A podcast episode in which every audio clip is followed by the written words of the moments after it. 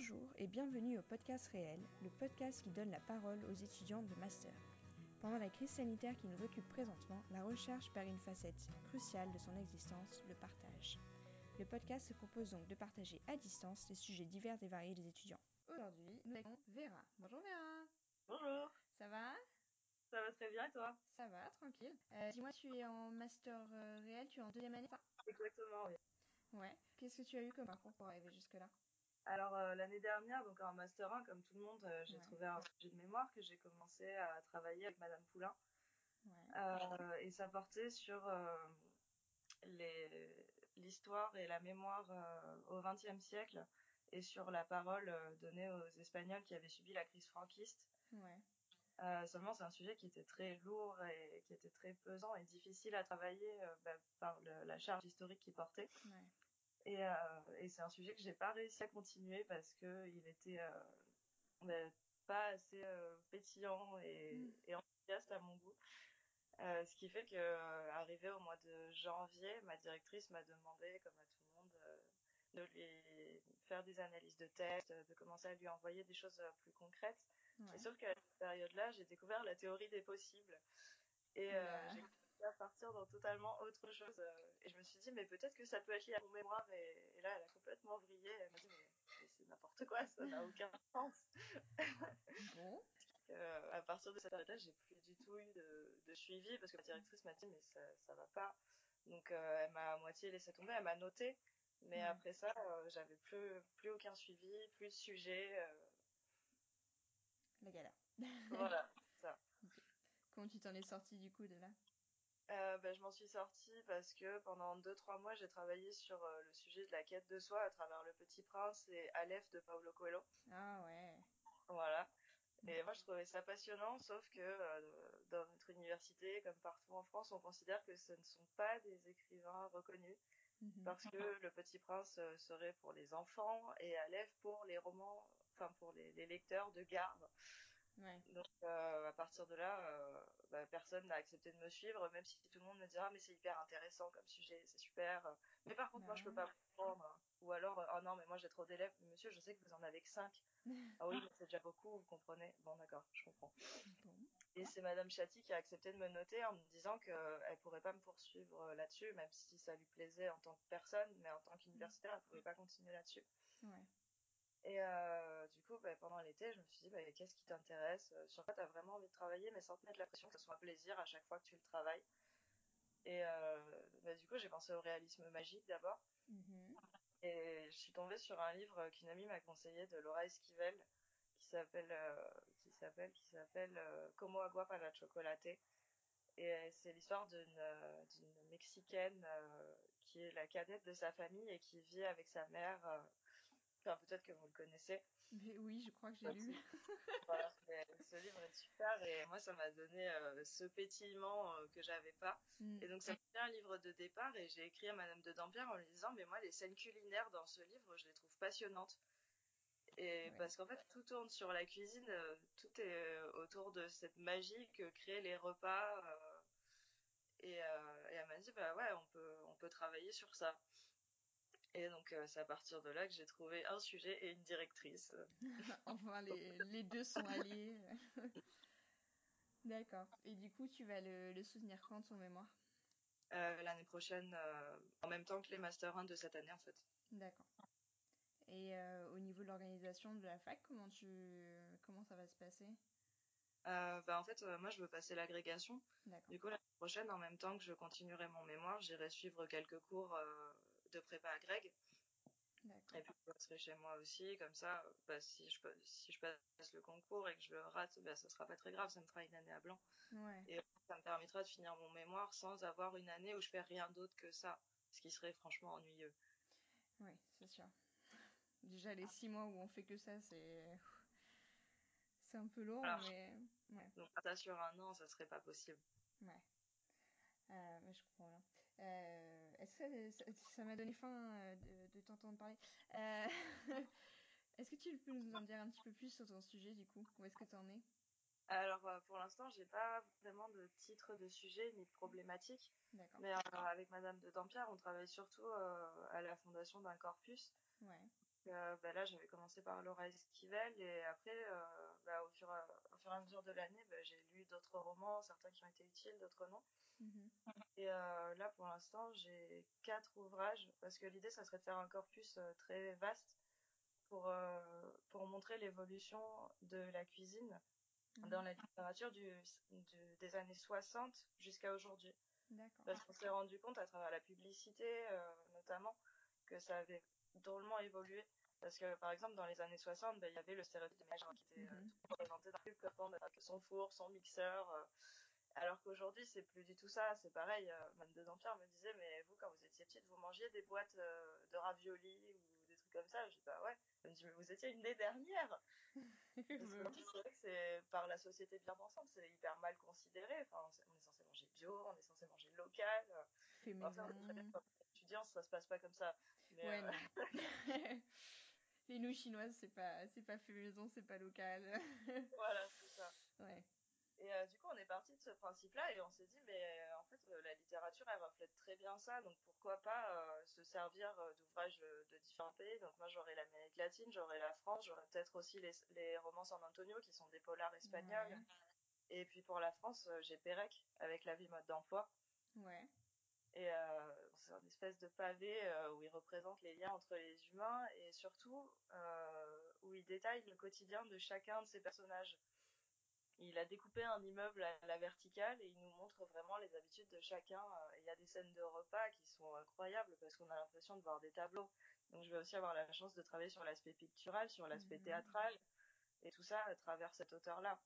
Ouais. Et le but, c'est vraiment de, de tirer mon corpus à présenter euh, plusieurs pôles qui sont tout à fait différents et qui sont tous reliés par l'alimentation. D'accord. Euh, du coup, tu es, du... ouais, es sur un, un mémoire comparatiste. C'était ton but Ouais. à la base?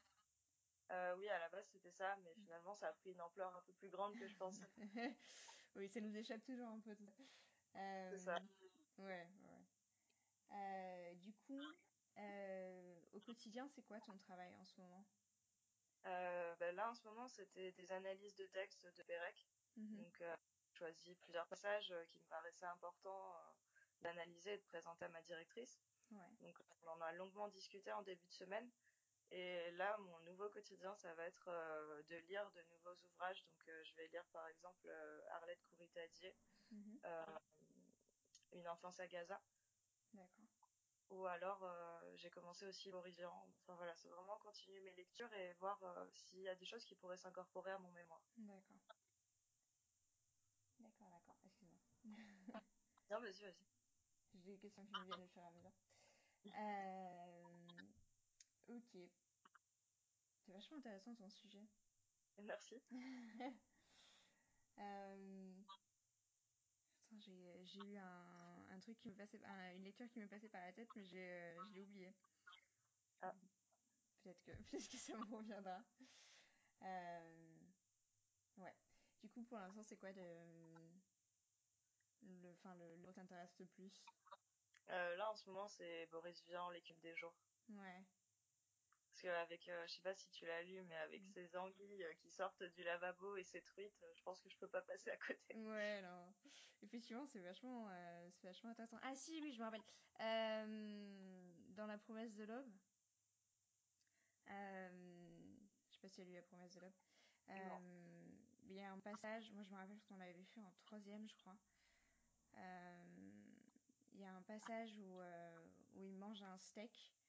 D'accord. C'est donc il raconte sa vie, euh, c'est euh, Romain Gary qui, qui raconte sa vie un peu euh, depuis son enfance avec sa mère et tout ça. Et il raconte que sa mère lui faisait un steak, mais qu'elle elle en, elle en mangeait pas. Ok. elle ne mangeait pas, mais après lui il était rentré dans la cuisine et il s'était rendu compte qu'elle qu'elle avait bah, qu'elle avait pris un bout de pain et qu'elle sauçait un peu dans la dans la poêle et qu'elle mangeait ça au lieu de manger le beefsteak, elle avait juste un peu le les restes quoi, tu vois. Ça m'avait ça me met toujours l'eau à la bouche cette scène où euh, Ouais, c'est vrai que ça leur fait. Et elle explique euh, pourquoi sa mère ne le mangeait pas, c'est parce qu'elle avait pas les moyens. Ouais, en fait, elle lui donne tout, euh, tout ce qu'elle a, en fait, et, euh, et elle garde pas grand-chose pour elle. Ah, ça peut être intéressant, ça aussi. Ouais. Il y a aussi un passage où il raconte que bah, elle a, je- enfin, sa mère avait lu que euh, il fallait qu'il mange des vitamines, tout ça. Enfin bref, elle trouvait que les fruits c'était très important. Du coup, elle lui faisait bouffer un kilo de fruits par jour. Et lui, il raconte qu'il a encore des problèmes d'estomac de... du moment où il mange un kilo de fruits par jour. c'est pas mal. Ouais, ça partait d'une bonne intention, mais, euh, mais c'est moyen. euh, voilà, c'est à ça que je pensais du coup. Ouais. Moi aussi, j'adore quand, euh, quand ils décrivent de la bouffe euh, dans des bouquins ou même euh, au cinéma, dès qu'il y a un truc à manger. Euh, ouais. C'est toujours intéressant, quoi. Voilà. Euh, du coup, je vais passer un petit peu plus à la partie euh, méthode. D'accord. Euh, comment, en fait, comment tu as réussi à te motiver tout au long de ces deux ans où ça a été un peu compliqué? Déjà, j'avais mes amis. Ouais. Elles étaient là tout le temps parce que bah, on avait toutes des baisses de morale, des, des, moments où putain, j'y arrive pas, ça me fait chier, j'ai pas envie de travailler. Mm. J'avance pas, je comprends pas ce qu'on me demande, voilà, tout ce genre de questions. Ouais. Et nous, notre solution, bah, c'était, on est quatre ou cinq copines, bah, dès qu'il y en a une qui est libre, on se rejoint dans un café et on travaille ensemble. Ah, c'est vachement efficace, ça. Ouais. ouais. Déjà, ça nous sortait de chez nous et puis surtout, ça nous permettait de se retrouver, de se poser des questions si on n'arrivait pas à avancer. Des fois, on parlait pas pendant trois heures et mmh. parce qu'on travaillait, qu'on était concentré et d'autres fois, bah, on n'avait pas la tête à ça malgré le fait qu'on soit venu exprès, qu'on essaye de se concentrer et du coup, on faisait autre chose. On parlait de nos petites joies, de nos quotidiens de nos journées de merde. Ouais. Et euh, après, on arrivait, on arrivait à se remettre à travailler parce qu'on s'était sorti ça de la tête. Mm. Donc, euh, ouais, c'était, euh, ça, c'était plutôt bien. Avec le confinement, c'est, un peu changé, mais on s'appelle toujours avec une amie par Skype ou quoi. Enfin, par Skype, non, parce que je l'avais pas avant que tu me le demandes. oui, désolé. Et comme ça, on travaille ensemble toujours. Ouais. C'est bien ça. Ouais. Ça aide, ça aide. Euh, la buée, te manque un petit peu ou pas? Euh, Pas tant que ça. Euh, moi, j'aime bien y aller pour m'approvisionner. Par contre, c'est pas du tout un endroit où j'aime travailler. Je trouve ça euh, morbide. Ah ouais? Ouais, c'est, trop pour moi. D'accord. Ouais, moi, j'ai mes préférés aussi. Hein. J'aime pas trop la grande, j'aime bien la BU euh, Éliviné, tu sais, qui est au cinquième étage du bâtiment. Oui, celle-là, je l'aime bien, par exemple. Ouais, elle est en bois, tout ça. Elle est, voilà, ouais. elle est vachement sympa, on se croirait à Harry Potter. Quoi. Ouais, ouais celle-là est pas mal. Euh, je, je, pars un peu euh, n'importe où avec mes questions, mais euh, qu'est-ce que c'est la partie que tu aimé le moins faire, en fait? Sur euh, mémoire bah, Pour l'instant, je pense c'est la rédaction, pas vraiment. Euh, après, si, euh, si je crois que la partie la plus pénible, c'était de commencer. Ouais. De trouver un sujet et de savoir vers où l'emmener. Là, en ce moment, ça va parce que je commence à avoir des lignes directrices, donc je sais où je vais. Mais ouais, la partie la plus pénible, je crois que c'était ça. Avoir un point de départ. Parce qu'une fois qu'on a le point de départ, il y a juste à tisser autour. Ouais. Alors que quand on l'a pas, il s'agit de le créer et c'est là où c'est plus difficile. Ouais. Ouais. Au bout d'un moment, c'est vrai que ça se met en. Enfin, on commence à avoir un peu le the big picture. ah ouais. le, le, truc au complet, quoi. Ouais. Euh, Est-ce qu'il y a des problèmes que tu as eu et que tu as réussi à régler qui, du coup, pourraient euh, aider ceux qui sont face à un problème euh, similaire? Mmh. Ça a été trouver un document? Est-ce que ça a été. Trouver des documents, non, ça allait parce qu'après, à l'ABU, ils sont quand même assez bien fournis. Donc, même quand j'arrivais pas à trouver sur le site sur Babord. Ouais. J'ai demandé euh, au bibliothécaire et il m'aidait à trouver euh, facilement. Ouais. Bon, il connaît un peu, mais il m'emmenait quand même jusqu'au rayon. euh, sinon, un problème que j'ai eu, euh, mais ça c'est un problème que j'ai toujours, mais ouais. que la directrice m'a débloqué il y a deux jours, c'était le fait de vouloir brûler les étapes. Ouais.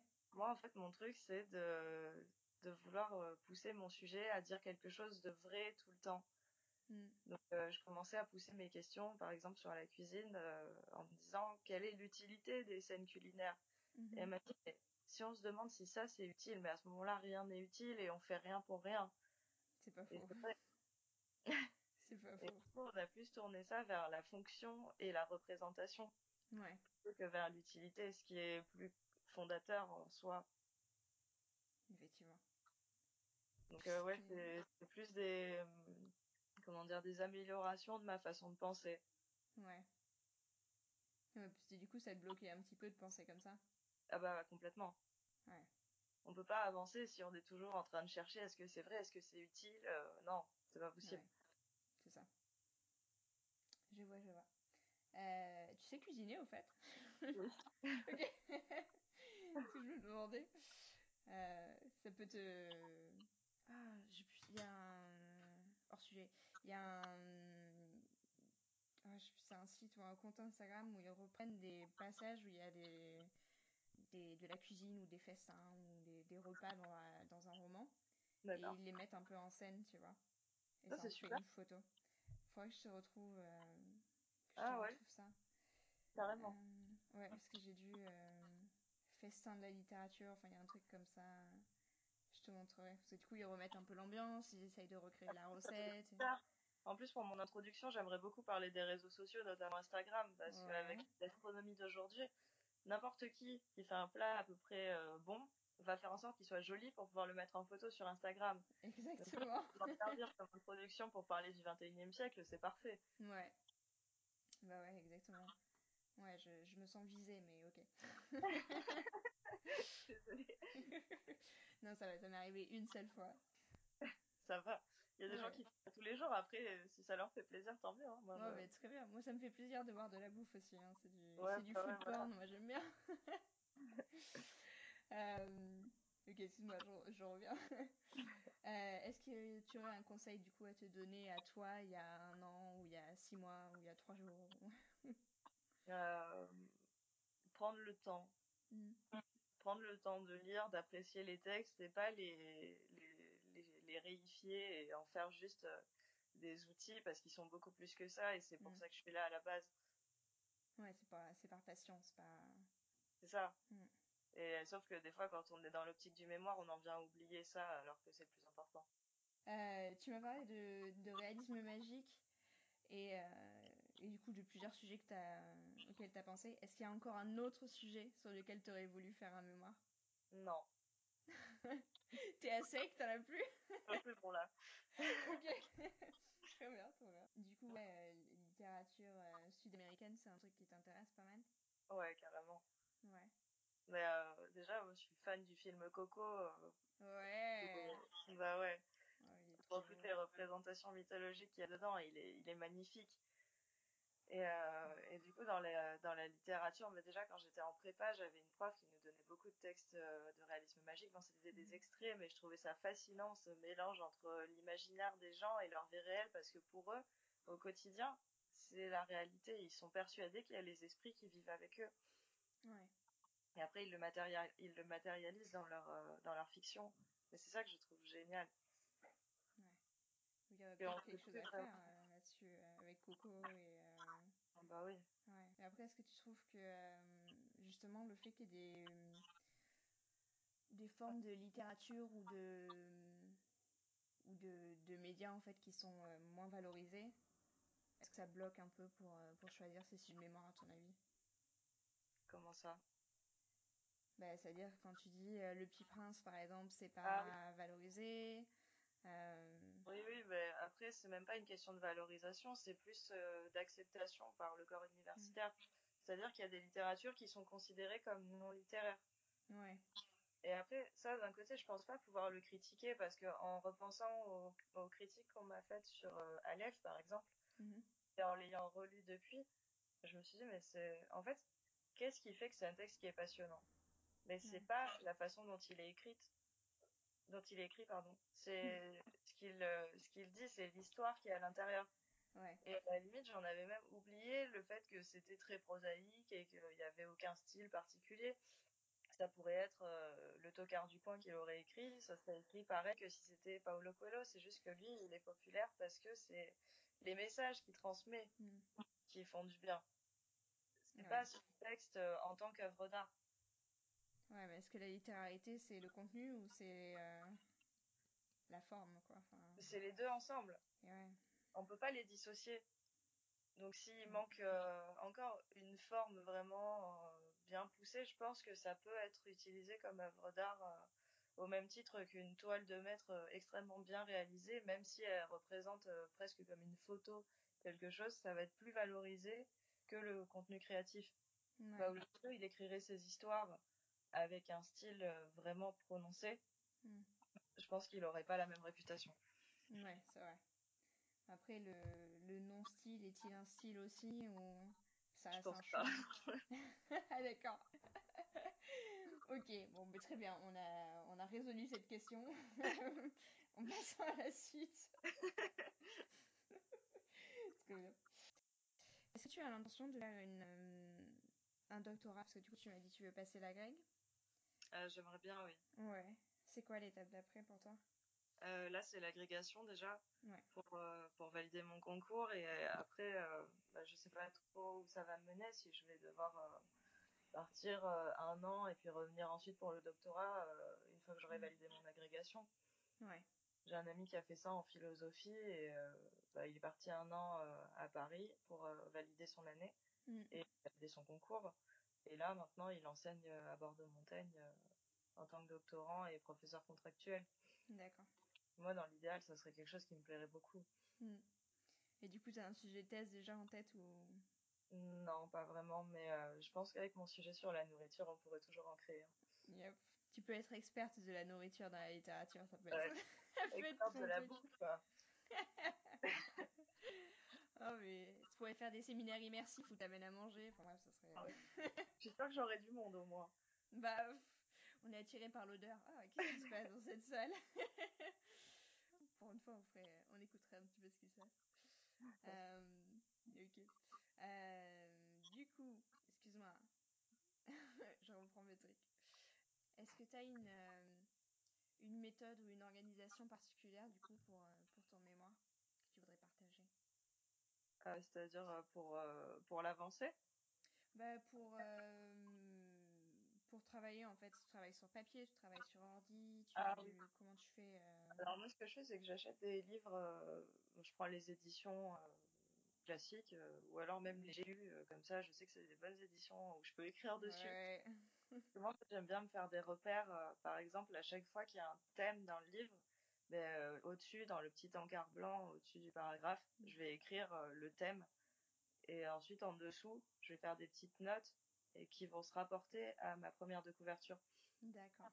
Et comme ça, après, euh, dans la première page blanche, ben là, j'ai toutes mes notes. ou alors, je mets par exemple thème cuisine, Mhm. thème imaginaire, thème. Et à chaque thème, ben, je laisse de la place. Et comme ça, à chaque fois qu'il y a des pages qui m'y font penser, Mm. je les référence tout ensemble. D'accord. C'est super pratique euh, ben, quand je veux retravailler sur l'ouvrage, notamment de l'avoir euh, directement, tiens, à telle, telle et telle page. Là, je peux y retourner. Ouais. C'est un peu comme faire un inventaire géant à l'intérieur du livre. Tu vas, tu vas avoir le catalogue de, euh, enfin, le livre de recettes de, de la cuisine de la littérature. Exactement. D'accord. Ouais. Après, j'aime bien aussi, euh, à l'intérieur du livre, mettre une page blanche que je plie en quatre et sur laquelle je fais toutes mes réflexions et je la promène comme un marque-page, en fait. Ouais. Et comme ça, quand je la rouvre à la fin, ben, je me repère euh, grâce aux pliures. euh, je sais que la première page, c'était celle-là, celle-là. Parce qu'elles sont jamais écrites de la même couleur. Souvent, j'ai pas le même stylo sous la main. Donc, euh, Mm, Oui, je vois. T'as pas ton stylo favori Moi, j'ai mon stylo euh, serre d'aigle. Ah oui, non, moi, c'est tous mes préférés. Ah, d'accord. un truc d'élitaire, ça, d'aimer ce stylo. Ouais. ok. Euh, alors, dis-moi, comment tu gardes, ouais, comment tu gardes la motivation en ces temps de, de confinement euh, Bah, je, fais totalement autre chose. Je fais totalement autre chose. Ouais. Et comme ça, quand j'en ai marre de faire autre chose, je me dis, mais tiens, mais mon mémoire, ça peut être bien. Ouais. Par exemple, euh, avec mon petit ami, on a repris un chantier de rénovation de vélos des années 50. Waouh. Donc, on avait une couche énorme de rouille dessus, on les a démontées. Et euh, et c'est extrêmement satisfaisant, mais euh, ça enlève complètement le côté euh, réflexif que peut avoir le mémoire. Parce que c'est pas du tout la même réflexion. Là, c'est plus comment je vais faire pour le rattraper, qu'est-ce que je peux mettre dessus. Mhm. C'est totalement différent du mémoire. Ouais. Et du coup, quand je reviens à mon mémoire, ben, c'est comme si mon corps il était déchargé de, de toute l'énergie corporelle, l'envie de courir, l'envie de faire plein de trucs parce qu'il a fait des trucs manuels. Donc, ouais, moi, c'est vraiment ce, ce truc de faire 50-50. Un peu le manuel, un peu l'intellectuel. C'est ça. D'accord. Juste une, euh, juste une dernière question, c'est quoi le, c'est quoi le meilleur conseil qu'on t'ait donné par rapport au mémoire ou par rapport au travail en général?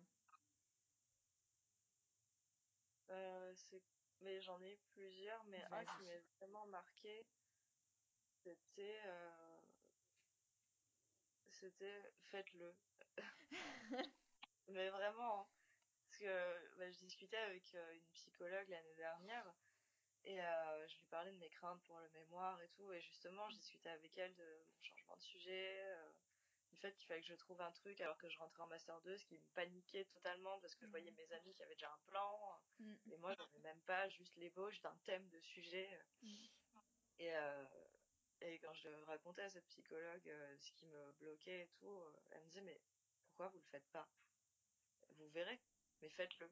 Et ça, c'est vraiment ce qui m'avait marqué le plus, je crois. Ouais. Ce truc de passer de intellectualiser, toujours tout réfléchir, alors qu'en fait, euh, c'est tellement plus simple de se plonger dedans et de voir après. Ouais. Mais c'est plus facile à dire qu'à faire par contre. Exactement. c'est les super conseils qu'on peut donner aux autres, mais les suivre soi-même, c'est pas facile. C'est ça. Ouais. ouais. Tu conseillerais euh, justement aux, aux, étudiants qui sont confinés en ce moment de d'aller chercher une aide extérieure ou c'est un truc qui t'a aidé toi? Euh, Oui, après moi c'était euh, c'était assez particulier cette période de ma vie, mais euh, oui Mhm. ça m'a ça m'a aidé, ouais. Ouais. Après, je pense que l'aide extérieure, on peut la trouver auprès de plein de gens. Ça peut être des gens qui sont déjà sortis du master et qui ont des conseils à donner ou qui peuvent aider sur des points où on bloque. Parce que rien que de parler avec les autres, on n'a jamais le même regard Ouais. Sur notre propre travail. Donc, euh, moi, je sais que rien que de parler euh, de, de- avec mes amis de comment ils travaillent, ça m'aide beaucoup et eux aussi parce qu'on se donne des conseils entre nous. Ouais. Même avec mes proches euh, qui ont rien à voir avec mes études, bah, ça, ça m'aide aussi parce qu'ils ont un regard très objectif sur la chose. Ouais.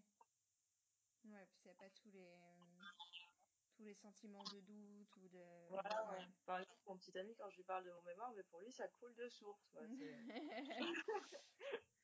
bah ouais, tu fais un mémoire, bah quoi. Ça. Ouais. Effectivement. Mais ça aide bien, du coup. De quoi Ouais, ouais, ouais.